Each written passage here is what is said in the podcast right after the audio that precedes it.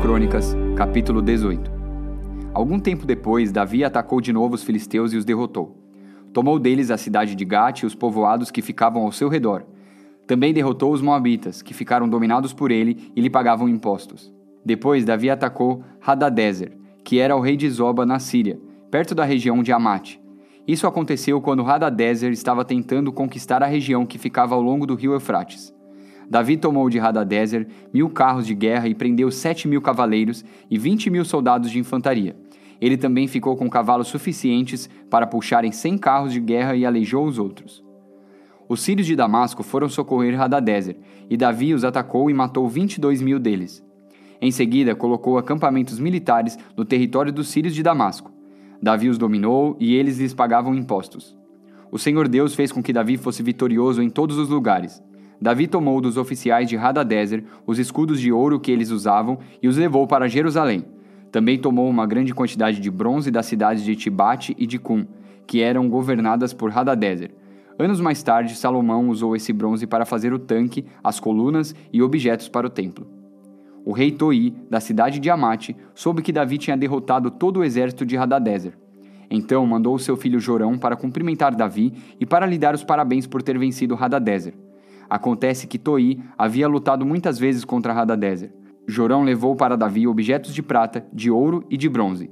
E o rei Davi os separou para serem usados na adoração a Deus, o Senhor, juntamente com a prata e o ouro que tinha tomado dos povos que havia conquistado, isto é, os Edomitas, os Moabitas, os Amonitas, os Filisteus e os Amalequitas. Abissai, cuja mãe se chamava Zeruia, derrotou os Edomitas no Vale do Sal e matou 18 mil deles. Ele colocou acampamentos militares em todo o país de Edom, e o povo dali ficou debaixo do domínio de Davi. O Senhor fez com que Davi fosse vitorioso em todos os lugares aonde ia. Davi governou todo Israel e fez com que o seu povo fosse sempre tratado com justiça. Joabe, irmão de Abissai, era o comandante do exército. Josafá, filho de Ailude, era conselheiro do rei. Zadok, filho de Aitube, e Aimeleque, filho de Abiatar, eram sacerdotes. Seraías era o escrivão. Benaías, filho de Joiada, era o chefe dos queretitas e dos peletitas. E os filhos do rei Davi tinham as mais altas posições no seu serviço. 1 Crônicas, capítulo 19. Algum tempo depois, morreu o rei Naás, do país de Amon, e o seu filho Anum se tornou rei. Davi disse: Eu serei bondoso com Anum, assim como Naás, o seu pai, foi bondoso comigo.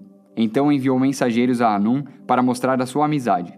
Quando os mensageiros chegaram lá e visitaram o rei Anum, os líderes amonitas disseram a ele: O Senhor pensa que é em honra do seu pai e para mostrar amizade ao Senhor que Davi enviou estes homens? É claro que não. Ele os mandou aqui como espiões a fim de ficarem conhecendo a nossa terra, para poderem conquistá-la.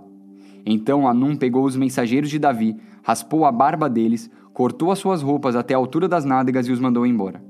Eles ficaram tão envergonhados que não tinham coragem de voltar para casa. Quando Davi soube disso, mandou-lhes dizer que ficassem na cidade de Jericó e que só voltassem quando as suas barbas tivessem crescido de novo. O rei Anum e os amonitas compreenderam que tinham feito de Davi um inimigo. Por isso, contrataram na Mesopotâmia e em Maacá e Zoba na Síria carros de guerra e soldados de cavalaria. Pagaram para isso mais de 34 mil quilos de prata. Os 32 mil carros de guerra que eles haviam contratado e o exército do rei de Maacá foram e acamparam perto da cidade de Medeba. Os amonitas também saíram de todas as suas cidades e se aprontaram para a guerra. Quando Davi soube disso, enviou contra eles Joabe e todo o exército israelita. Os amonitas saíram e tomaram posição na entrada de Rabá, a sua capital, e os reis que haviam ido ajudá-los tomaram posição em campo aberto. Joabe viu que as tropas inimigas atacariam pela frente e por trás. Então escolheu os melhores soldados de Israel e os colocou de frente para os sírios. Deixou o resto das suas tropas debaixo do comando do seu irmão Abissai, que as colocou de frente para os amonitas. E Joabe disse a Abissai: Se você perceber que os sírios estão me vencendo, venha me ajudar. E se os amonitas estiverem vencendo você, eu irei ajudá-lo. Seja corajoso. Vamos lutar com firmeza pelo nosso povo e pelas cidades do nosso Deus e que seja feita a vontade de Deus, o Senhor. Então Joabe e os seus soldados avançaram para atacar, e os sírios fugiram. Os amonitas viram os sírios fugindo, e aí eles também fugiram de Abissai e voltaram para dentro da cidade. Então Joabe voltou para Jerusalém. Quando os sírios viram que tinham sido vencidos pelos israelitas, mandaram buscar tropas que estavam no lado leste do rio Eufrates. Essas tropas eram dirigidas por Sobaque, o comandante do exército do rei Hadadezer de Zoba. Quando Davi soube disso, reuniu o exército israelita, atravessou o rio Jordão e colocou as tropas de frente para os sírios. A luta começou e os israelitas fizeram os sírios fugir. Davi e seu exército mataram sete mil soldados sírios que guiavam carros de guerra e quarenta mil soldados de infantaria.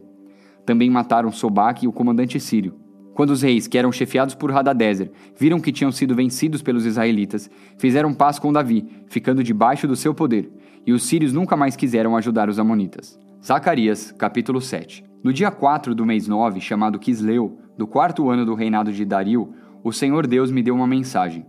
Isso aconteceu quando o povo de Betel enviou Sarezer e Regem Meleque com seus companheiros ao templo do Senhor Todo-Poderoso para pedirem a ajuda dele.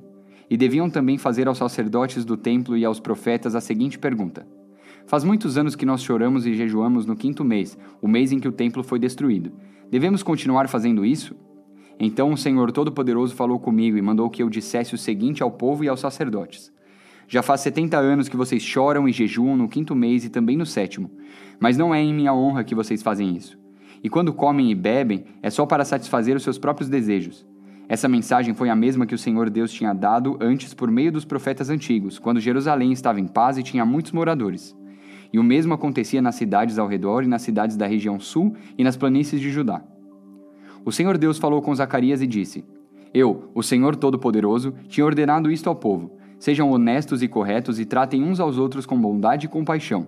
Não explorem as viúvas, nem os órfãos, nem os estrangeiros que moram com vocês, nem os pobres, e não façam planos para prejudicar os seus patrícios. Porém, eles se revoltaram e não quiseram obedecer.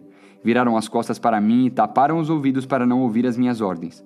Tornaram os corações deles duros como diamante a fim de não obedecer à lei e às mensagens que eu, por meio do meu espírito, dei aos profetas antigos. Por isso eu fiquei muito irado com eles. E assim como eles não quiseram ouvir quando eu falei, assim também eu não vou escutar quando eles orarem a mim.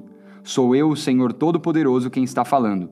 Como um furacão eu os espalhei por todos os países estrangeiros, e a terra de onde saíram ficou tão arrasada que ninguém podia viver lá.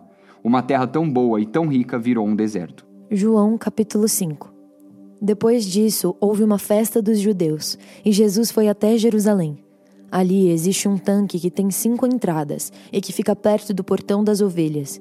Em hebraico, esse tanque se chama Betzata. Perto das entradas estavam deitados muitos doentes, cegos, aleijados e paralíticos. Esperavam o movimento da água, porque de vez em quando um anjo do Senhor descia e agitava a água. O primeiro doente que entrava no tanque, depois disso, sarava de qualquer doença. Entre eles havia um homem que era doente fazia 38 anos. Jesus viu o homem deitado e, sabendo que fazia todo esse tempo que ele era doente, perguntou: Você quer ficar curado? Ele respondeu: Senhor, eu não tenho ninguém para me pôr no tanque quando a água se mexe. Cada vez que eu tento entrar, outro doente entra antes de mim. Então Jesus disse: Levante-se, pegue a sua cama e ande. No mesmo instante, o homem ficou curado. Pegou a cama e começou a andar. Isso aconteceu no sábado. Por isso, os líderes judeus disseram a ele: Hoje é sábado e a nossa lei não permite que você carregue a sua cama neste dia. Ele respondeu: Um homem que me curou me disse: Pegue a sua cama e ande. Eles perguntaram: Quem é o homem que mandou você fazer isso? Mas ele não sabia quem tinha sido, pois Jesus havia ido embora por causa da multidão que estava ali. Mais tarde, Jesus encontrou o homem no pátio do templo e disse a ele: Escute, você agora está curado. Não peque mais, para que não aconteça com você uma coisa ainda pior. O homem saiu dali e foi dizer aos líderes judeus que quem o havia curado tinha sido Jesus.